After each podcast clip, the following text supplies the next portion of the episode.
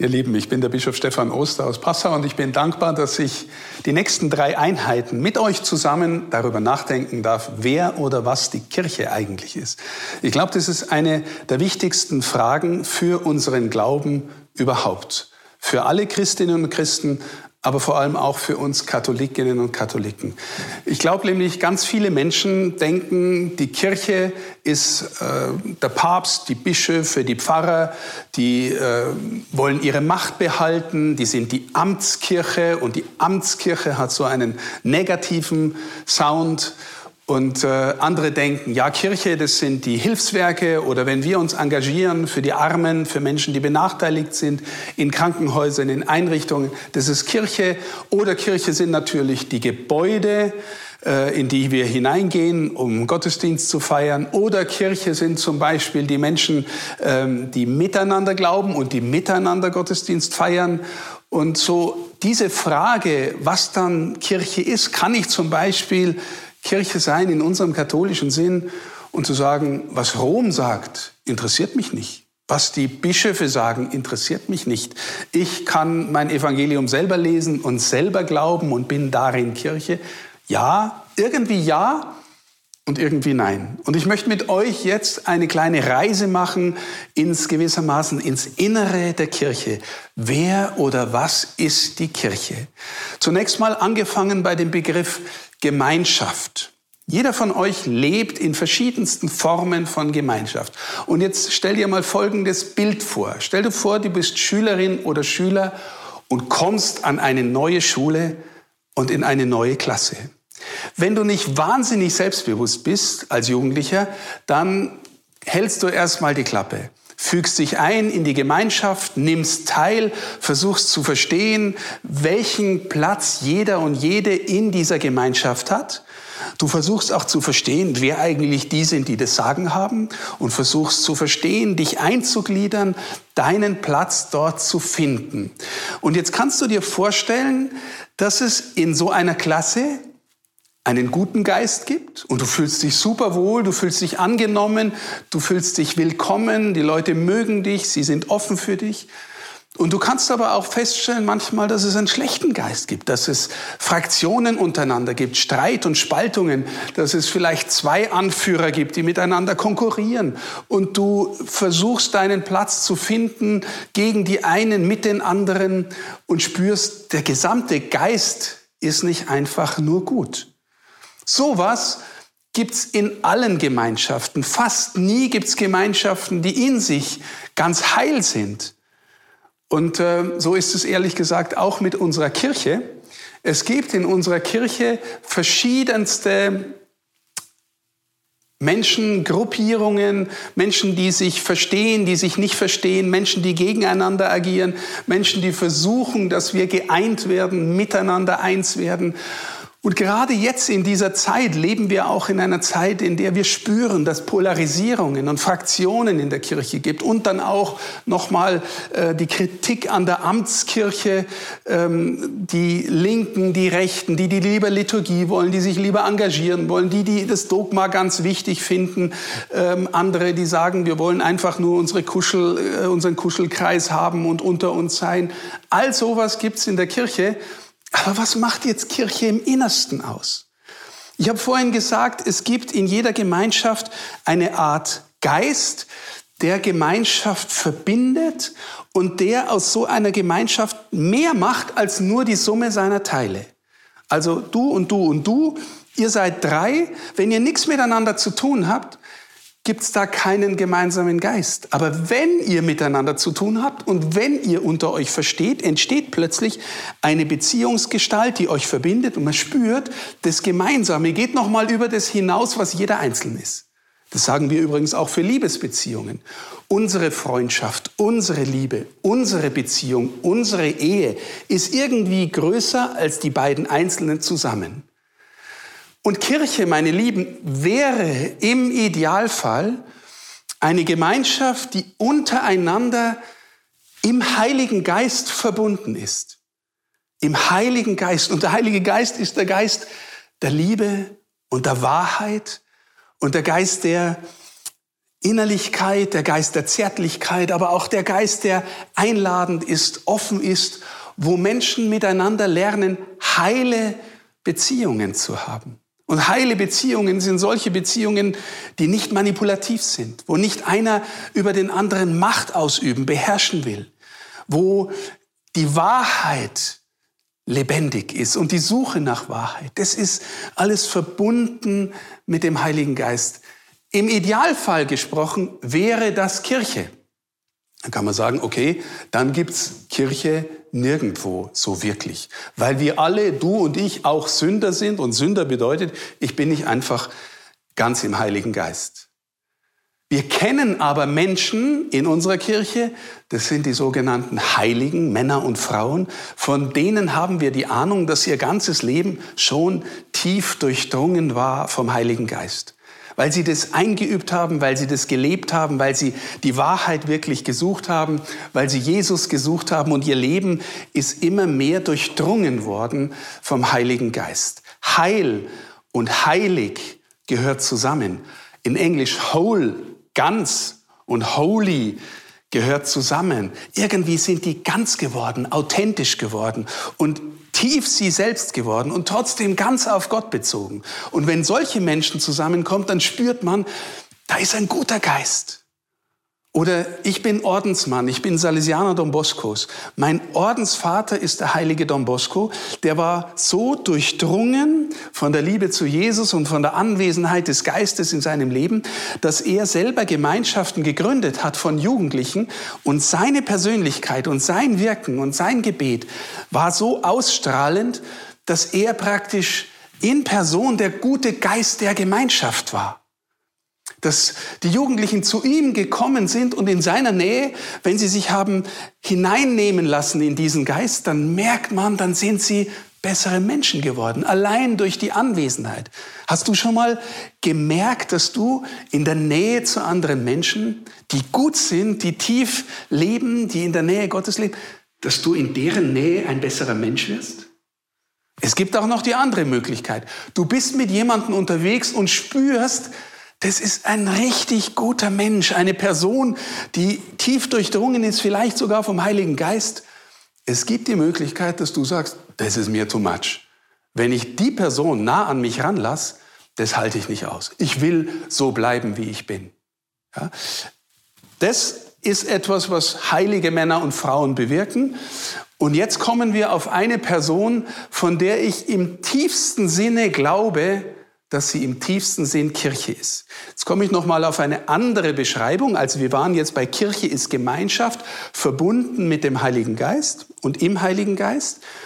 Aber meine Lieben, in der Bibel kommt immer wieder vor, dass Gott die Sehnsucht hat, in seinem Volk zu wohnen.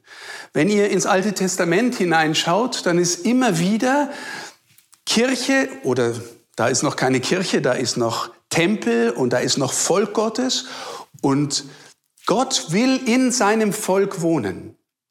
Wenn ihr die Geschichte erinnert, wie Gott ähm, mit seinem Volk durch die Wüste mitgeht. Mose führt sein Volk aus der Gefangenschaft durch die Wüste 40 Jahre und Mose kriegt den Auftrag, eine Art wandernden Tempel zu bauen, ein Zelt, ein Offenbarungszelt, in dem und durch das Gott verehrt wird. Und Gott sagt, das ist der Ort, wo ich wohnen will wo meine Herrlichkeit wohnt, wo mein Name wohnt.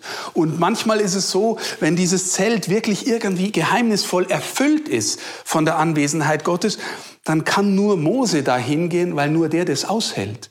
Die Gegenwart Gottes, wenn sie ganz dicht und erfüllt voller Herrlichkeit da ist, was in der Bibel beschrieben wird, dann hält es nicht jeder aus. Aber Mose geht hin, Gott will in seinem Volk wohnen, immer wieder neu. Und dann geht Israel äh, ins gelobte Land und äh, David wird als König Jerusalem zur Stadt Gottes zur Stadt des großen Königs erheben und wird einen Tempel vorbereiten, den sein Sohn dann bauen wird. Und es wird wieder dasselbe passieren. Der Tempel ist die absolute Mitte Israels. Das ganze Volk wandert mindestens dreimal im Jahr zum Zion nach Jerusalem, um zu verstehen, wie unser Gott ist, wer unser Gott ist, um dort zu beten, um zu opfern, um Lehre zu empfangen, um Vergebung der Sünden zu empfangen. Hier ist unsere Mitte, hier wohnt Gott mit seinem Namen Namen, mit seiner Herrlichkeit. Gott will in seinem Volk wohnen. Das ist die Sehnsucht Gottes, um dieses Volk dann aus seinem Geist, aus seiner Gegenwart herauszubilden. Und wir lesen im Alten Testament, wie das immer wieder nur mehr oder weniger funktioniert. Wir erleben und lesen, wie das Volk untreu wird, wie sie abhauen, wie sie nicht mehr glauben, wie sie sich anderen äh, Völkern an den Hals werfen, wie sie auch Macht haben wollen und auch Einfluss haben wollen und wie sie Gott untreu werden, auch in ihrem persönlichen Leben. Aber Gott will immer wieder sein Volk zurückrufen durch die Propheten, durch heilige Männer und Frauen und sie immer wieder einladen, zurückzukehren. So, das ist sehr knapp eine Beschreibung von dem, wie Gott in seinem Volk sein will. Das wird später Kirche sein. Aber dann gibt's einen Moment, weil Gott sagt, also hm, das funktioniert jetzt immer nur mehr oder weniger, ich will jetzt selber kommen, selber in die Welt kommen. Ähm, meine Hirten funktionieren nicht so, wie ich mir das vorgestellt habe. Ich will selber kommen. In Fleisch und Blut wird er kommen. Und da sucht er sich einen Ort, der im tiefsten Sinn Kirche ist.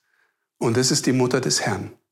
Maria ist im tiefsten Sinn Kirche, im tiefsten denkbaren Sinn Wohnort Gottes in der Welt. Die Theologie ist in die Überzeugung gekommen, dass sie eigentlich ohne Sünde sein muss, weil Gott kommt ja als Liebe und als Wahrheit und als kleines Baby und er kommt äh, sogar am Kreuz, wenn wir ihn anschauen, als der radikal gedemütigte, verletzte, tote. Wer kann diese Gabe einfach so annehmen, in sich aufnehmen, ähm, wenn er selber ein Sünder wäre? Deswegen ist die Kirche zu der Überzeugung gekommen, ja, Gott er schafft sich einen Raum, eine Person, in der er so ankommen kann, wie er selber ankommen will. Die Mutter des Herrn ist im ersten und tiefsten Sinn Kirche. Und sie bleibt es, meine Lieben. Sie bleibt es. Wenn ihr mal die Katholikinnen und Katholiken nachdenkt, wo Menschen hinpilgern, wenn sie sich auf den Weg machen, um Gott zu suchen, in, weiß ich was, über 90 Prozent unserer Wallfahrtsorte wird vor allem die Mutter Gottes verehrt. Warum wollen die, Mutter, wollen die Menschen sie als sie selbst verehren? Naja, sie ahnen, hier ist buchstäblich heile Welt. Eine Welt, die so heil ist, dass in ihr Gott selber zu finden ist. Wisst ihr, wenn die Menschen in mir Gott suchen, ich bin auch ein Sünder, wie du und viele andere auch. Ja, vielleicht finden sie Spuren in mir, hoffentlich auch, gell, weil ich auch darum ringe, dass Gott durch mich zur Welt kommt. Aber da ist heile Welt, ganz heile Welt. Und da gehen die Menschen hin und suchen die Gegenwart Gottes, die Gegenwart Jesu. Sie ist voll der Gnade, wie wir beten. Sie ist erfüllt vom Heiligen Geist. So erfüllt, dass sie selber Gott der Welt geben kann. Das ist unfassbar, meine Lieben. Maria kann dasselbe tun, was der Vater tut. Den Sohn der Welt geben. So unglaublich. Sie gibt den Sohn der Welt. Und der Vater gibt den Sohn der Welt. So sehr steht im Johannesevangelium, so sehr hat Gott die Welt geliebt, dass er seinen einzigen Sohn hingab, damit jeder, der an ihn glaubt, das ewige Leben hat und nicht verloren geht. Und was tut sie? So sehr hat sie den Sohn geliebt und vielleicht auch die Menschen, die Welt geliebt, dass sie ihren Sohn loslässt, mit ihm unter dem Kreuz steht und immer noch sagt, ja, das ist, das ist mein Sohn. Wer an ihn glaubt, hat das ewige Leben. Meine Lieben, deswegen ist sie im tiefsten möglichen Sinne Kirche. Und Maria bleibt auch die Kirche. Sie hat ihr Ja damals gegeben, als der Engel zu ihr gekommen ist und sie eingeladen hat, Mutter Gottes zu werden. Und sie ist es im gewissen Sinne immer noch. Ich möchte jetzt über dieses Ja sprechen, das sie gesagt hat. Sie hat ihr, wie wir auf Lateinisch sagen und immer wieder gern wiederholen, ihr Fiat gesagt. Das ist dieser, äh, dieser Satz, mir geschehe nach deinem Wort. Mir geschehe nach deinem Wort. Dieses Geschehen heißt Fiat. Also es ist nicht das Auto, die Automarke, sondern es ist ihr, ihre Einwilligung, ihr Ja in den Willen Gottes, der durch sie und in ihr zur Welt kommen will. Ich möchte über dieses Ja sprechen, weil ich glaube, dass es jeden und jede von euch betrifft und jeden und jede auch zur Kirche macht. Warum ist es so? Denk mal über deinen Glauben nach. Woher hast du den Glauben? Mancher wird sagen, meine Mama hat für mich gebetet, mit mir gebetet, meine Oma hat mich in die Kirche genommen. Ich habe vielleicht in meiner Gemeinde einen überzeugenden Priester kennengelernt oder eine Religionslehrerin kennengelernt oder Freunde, die mich mitgenommen haben. Und äh, ich habe irgendwie gelernt, ein Ja zu sagen zum Glauben. Aber jeder und jede weiß auch, du kannst ein Ja im Kopf sagen und du kannst ein Ja mit ganzem Herzen sagen. Überleg dir mal, wie du Ja sagen willst und würdest, wenn du jemanden heiraten wolltest. Also du könntest jetzt über die Person, mit der du unterwegs bist, einen Haufen Informationen haben. Du könntest äh, einen Detektiv ansetzen und sagen, ich bin jemand, ich habe einen Haufen Kohle, ich will nicht, dass meine Freundin mich wegen meines Geldes heiratet. Jetzt halt, äh, schicke ich ihr mal einen Detektiv hinterher, der soll mal drei, vier Wochen beobachten, alles aufschreiben. Ich kriege die Informationen, der Detektiv kommt und sagt dir, schau mal hier, ich habe jetzt äh, ein Buch von 40 Seiten, 50 Seiten geschrieben, alles, was ich wissen kann, steht da alles drin. Jetzt kannst du beurteilen, beurteilen, ob du deine Freundin heiraten kannst. Und du wirst sagen, ehrlich, das ist, das ist ein Haufen Dateninformationen. Ich kenne die doch noch gar nicht wirklich. Ja, aber da geht es nicht so ums Geld. Ja, ich, ich muss die aber doch kennenlernen. Also, wisst ihr, es gibt ein Kennen, das so viel mehr ist als bloßes Wissen. Es gibt ein Kennen, das mit Vertrauen einhergeht, das mit einer Herzenswahrnehmung einhergeht. Du kannst so viel Daten, wie du willst, über irgendjemanden haben, aber es gibt ein Erkennen einer Person, das nur auf der Basis von Vertrauen zu Vertrauen geht. Und in dieser Weise, meine Lieben, geht es für uns als gläubige Menschen darum, ein Ja zu Gott zu sagen, das mehr ist als ein bloßes Wissen. Du kannst den Katechismus der katholischen Kirche, das ist echt ein dickes Buch, steht ganz viel drin, was man über den Glauben wissen kann und vielleicht auch soll. Du kannst es alles auswendig können und brauchst noch keinen Funken tiefen Glauben zu haben. Verstehst du? Du brauchst eine, eine Zustimmung zu Gott, die aus deiner ganzen Person kommt, aus deinem ganzen Herzen, die dich eint, die, die ein Ja ist, wenn du am Traualtar stehst und zu deinem Partner, deiner Partnerin sagst, ja, mit dir mein ganzes Leben. Wir brauchen Menschen, die mit ihrem ganzen Leben ihr Ja zu Gott sagen. Komme, was wolle. Komme, was wolle. Und wir haben einen Menschen in unserer Kirche, in unserer Geschichte, die an einem geschichtlichen Punkt, an dem der große Theologe Thomas von Aquin sagt, das ist der Moment, da schauen alle Engel voller Spannung drauf, was wird sie sagen? Warum? Weil Gott in die Welt kommen will, weil Gott seine Schöpfung heiratet, weil Gott mit seiner Schöpfung sich versöhnen will. Und in dem Moment steht sie da und sagt mit ihrer ganzen Existenz, Fiat, mir geschehe, ich bin dabei. Ja, Herr, mach mit mir, was du willst. Natürlich, wisst ihr, das Schöne an dieser Szene, die wir hören, die die meisten von euch kennen, ist auch, da kommt der Engel und der Engel sagt zu ihr, also das und das wird dir geschehen, du wirst einen Sohn empfangen und er wird über das Volk Jakob herrschen und er wird ähm, den Thron seines Vaters David besteigen und solche großen Sachen. Und sie sagt, pff, ich habe doch keinen Sex, ich erkenne doch keinen Mann. Wie soll denn das gehen? Wisst ihr, was der Engel dann sagt? Der Heilige Geist wird dich überschatten. Und dieses Wort überschatten, das da in der Bibel steht, das ist dasselbe Wort, wie wenn der Geist Gottes sich auf den Tempel in Jerusalem niederlässt oder aufs Offenbarungszelt in der Wüste niederlässt. Wenn Gott dort Wohnung nimmt, Und hier nimmt Gott dort Wohnung. Der Heilige Geist überschattet sie. Gott kommt mit seinem ganzen Ja in diese Frau und sie antwortet mit ihrem ganzen Ja und daraus entsteht ein Kind. Daraus kommt Jesus, der Gottessohn, der Gottmensch in die Welt. Und deswegen, meine Lieben, ist sie und bleibt sie im allertiefsten vorstellbaren Sinn die Kirche. Und jetzt sage ich euch noch was über das Geheimnis von korporativen Personen. Sehr technischer Begriff, aber ich sage euch das jetzt als Ordensmann. Ich bin irgendwann mal in die Gemeinschaft der Salesianer Don Boscos eingetreten. Mein Ordensvater war der heilige Don Bosco. Das heißt, er war der Gründer einer Gemeinschaft, die da haben sich Männer zusammengefunden, später auch eine Frauengemeinschaft und Laiengemeinschaft. Zunächst mal waren es junge Männer, die mit Don Bosco seine Sendung leben wollten. Don Bosco war tief mit Jesus verbunden und seine Sendung war, ich kümmere mich um junge Menschen. Vor allem um, um Menschen, um junge Menschen am Rand, um, um Arme, um Verzweifelte, um junge Menschen in Not. Ich will mit denen unterwegs sein. Ich will denen helfen, ins gelingende Leben zu kommen. Und er war in seiner Ausstrahlung so intensiv, so ähm, so weiten Herzens, dass die Menschen gewissermaßen in diesen Herzensraum innerlich eintreten konnten, sich berühren lassen haben und ihr eigenes Herz danach geformt haben.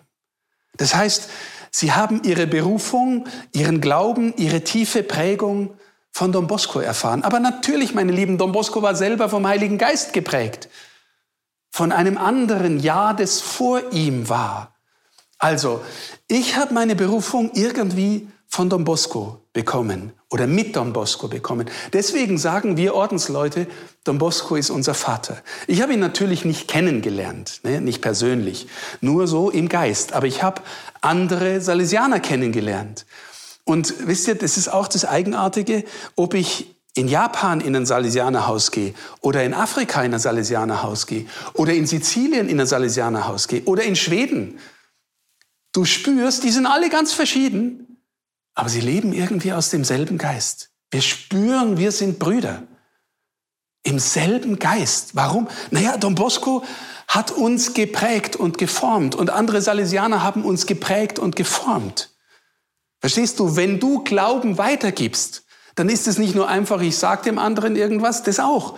Aber du gibst dem anderen eine Prägung mit, eine innere, eine innere Spur, eine, ähm, eine Überzeugung, die dich auf eine bestimmte Art in, in das andere Leben, das neue Leben hineinfinden lässt. So ist jeder Glaube durch andere mitgewachsen. Vielleicht durch deine Eltern, Freunde, Religionslehrer, aber es gibt ganz bestimmte Personen. Ich habe zum Beispiel auch noch einen, einen Philosophielehrer, von dem ich sage, der ist mir im Glauben Vater geworden tief Vater geworden. So, und diese Fruchtbarkeit, meine Lieben, die zieht sich durch die Geschichte. Eine, eine Antwort, ein Fiat einer Person hat einen anderen Vater oder eine andere Mutter, die diesen Glauben mitgezeugt hat. Don Boscos Glauben steht auch im Glauben seiner eigenen Mutter und steht im Glauben von anderen Personen, denen er begegnet ist. Aber jetzt, meine Lieben, wenn wir zurückgehen, in wessen Glauben stehen wir ursprünglich alle? Im tiefsten und heiligsten Ja, das je gesprochen worden ist. In dem stehen wir. Und deswegen ist die Mutter des Herrn in der Ordnung der Gnade, in der Ordnung der Kirche, unser aller Mutter. Weißt du, was deine Berufung ist? Deine Berufung ist, Gott zu empfangen und als Liebe zur Welt zu bringen. Gott empfangen und als Liebe zur Welt zu bringen. Je mehr du das tust, desto mehr stehst du im Herzen der Kirche. Und vielleicht verstehst du jetzt mit mir, dass wir Kirche eigentlich viel tiefer verstehen müssen als Struktur und Organisation und Papst und Bischöfe und Pfarrer und Orden und Einrichtungen. Also ist auch alles Kirche. Aber im tiefsten Sinne ist Kirche in diesem Fiat gesprochen, von dem wir alle leben, von ihr, von ihrem existenziellen Ja, sie ist praktisch kooperative Person geworden. Sie hat das weiteste Herz, das je ein Mensch gehabt hat. Außer ihrem Sohn, aber der hatte den Vorteil, dass er auch noch zugleich Gott ist. Aber das weiteste Herz, das je ein reines Geschöpf hatte, ist das Herz der Mutter Gottes. Deswegen glauben wir auch, sie ist gewissermaßen die Mutter der Welt, die Mutter der neuen Schöpfung. In diesem Sinn ist sie Kirche.